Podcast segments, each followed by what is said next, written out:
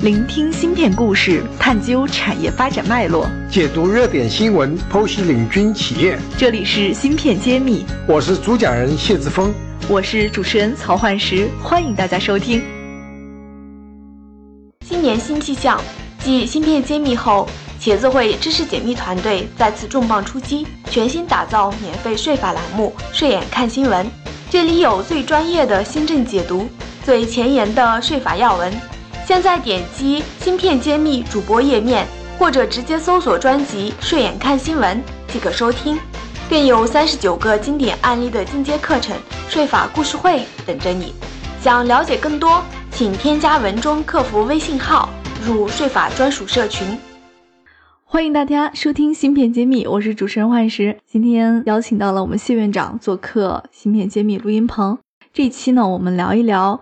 我们大陆旁边的宝岛台湾，近几年呢，我们会发现越来越多的台湾同胞来投奔到大陆的晶圆厂，或者是大陆的设计公司，来参与到我们大陆的芯片设计，包括像是芯片的生产过程中。那这件事情，我想谢院长从产业多年的从业人员，应该是感受比我会更加深刻。那么本期我们就是聊一聊台湾人才在大陆的那些事儿。那么下面有请谢院长来讲一讲。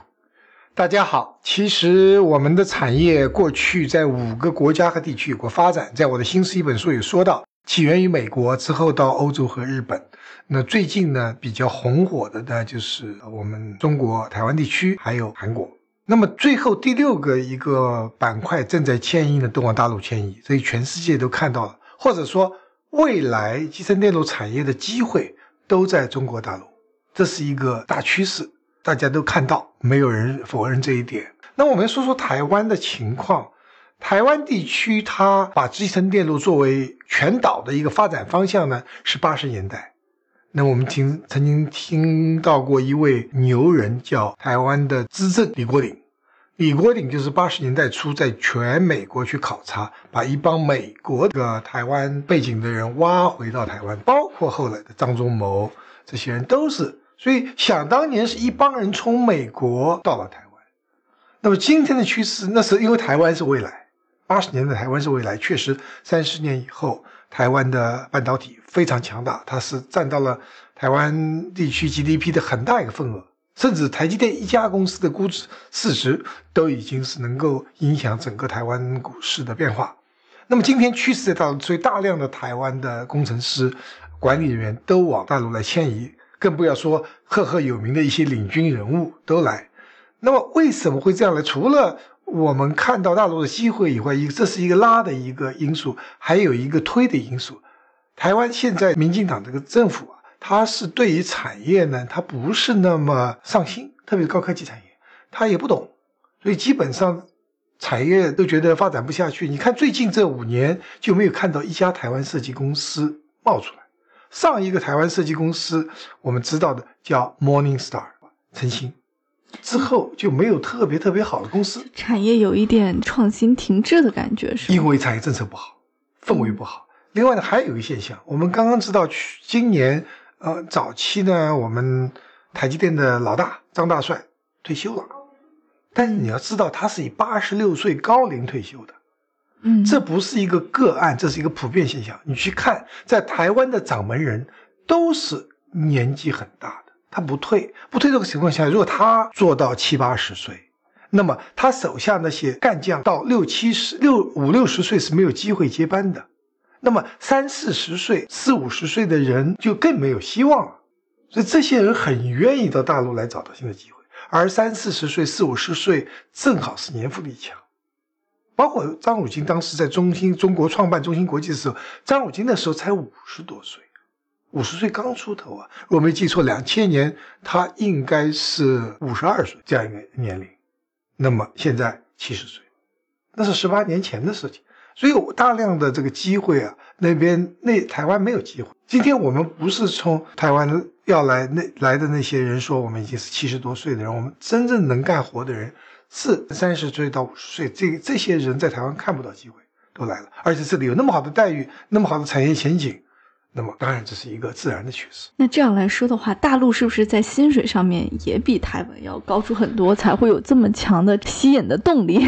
这一点呢，我是比较不看好的，就是说这是不可持续的。你给出了一个工资是和本土的工资，但现在台湾地区的工资和大陆没什么差别，但这些人因为要挖过来，给了他可能比较高的一个工资，那么造成了内部的一个不公平，也就是说。本土的人才，外面的人才进来，工资有差异。那么对于公司内部的管理、资薪的一个公平合理呢，是不利的。但现在呢，有些公司这样做，那也没办法，因为起步的时候只能这样做。中芯国际起步的时候也是海归，工资是高的，那么本土的是低的。但那时候还好，就是说海归大多数有十几、二十年几年经验的，本土的是新的大学刚出来的，它本身就不具可比性。刚出来，你在美国、台湾刚刚进产业的。工程师工资也也不会也比十年二十年工资有经验人工资要低很多的正常。那么现在情况不一样了，很多很多的大陆的工程师、技术员，他也有二十年经验。那么这点，如果公司不及时调整，变成一体化工资的话，内部矛盾是很大的。感谢大家收听《芯片揭秘》，更多精彩内容，请关注公众号“茄子会”。我是谢志峰，我在《芯片揭秘》等着你。猎头猎进来的员工和这个老员工比起来，可能差距会大很多哈。这个平衡起来，包括企业文化来说，包括相对公司的贡献来说，这都是一个比较难的一个事儿。是。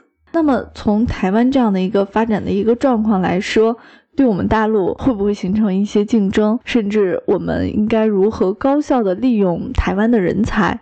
会不会有一些比较好的模式可以借鉴？我觉得是有的，这方面我们中芯国际有很多经验，但是我也和其他的一个一些产业的领军我也谈过，嗯，如果做的比较好的呢，就首先你不要看它是哪里来的，你要看它适合什么岗位，根据这个岗位定工资，而不是根据区域来定。啊，不是根据区域，因为对他们也不利，因为你来的时候你很是因为你有很多知识很多经验，但你一旦进来，这些知识经验很快就老化了。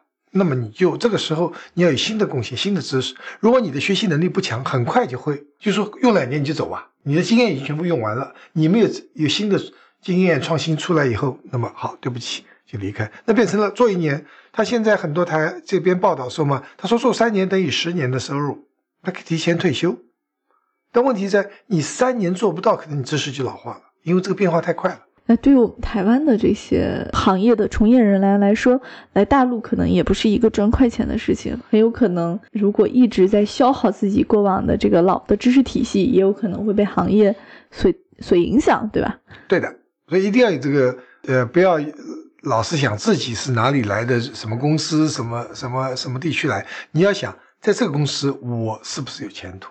这和其他行业一样的，这问三个问题：第一个，公司有没有前途？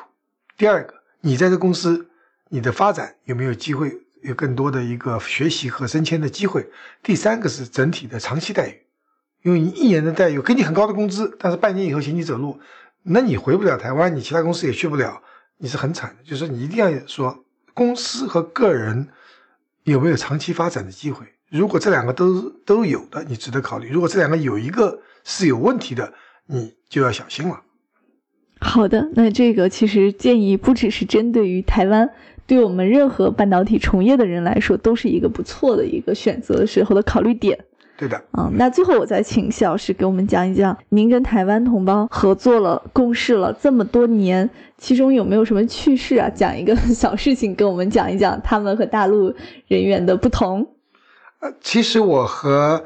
台湾同学同事是八十呃七十年代末八十年代初就已经有交流。那么最早的就是在一起读博士的同学，还有在英特尔公司工作。那么总的来说，其实他们的工作的这我们叫职业操守还是非常好的，就是说很认真的工作，他会比较认真，但感觉是比较容易相处的。但有一个问题就是说，他会有这种文化上的隔阂。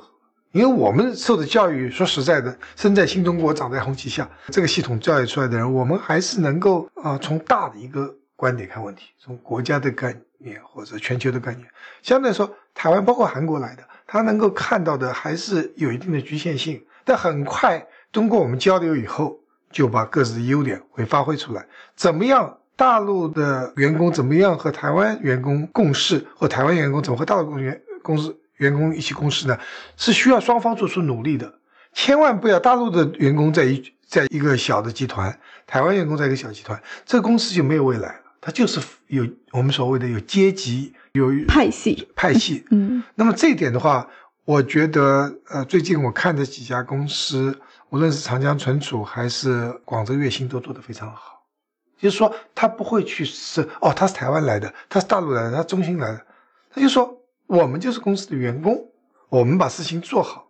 那么这就说一个趣事，就是很多人都认为我是台湾背景的，啊，就是有有一次在。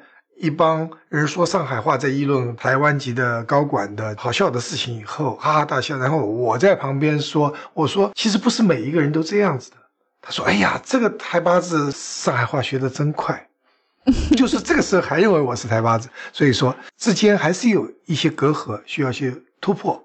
其实我们也要彼此尊重彼此的习惯。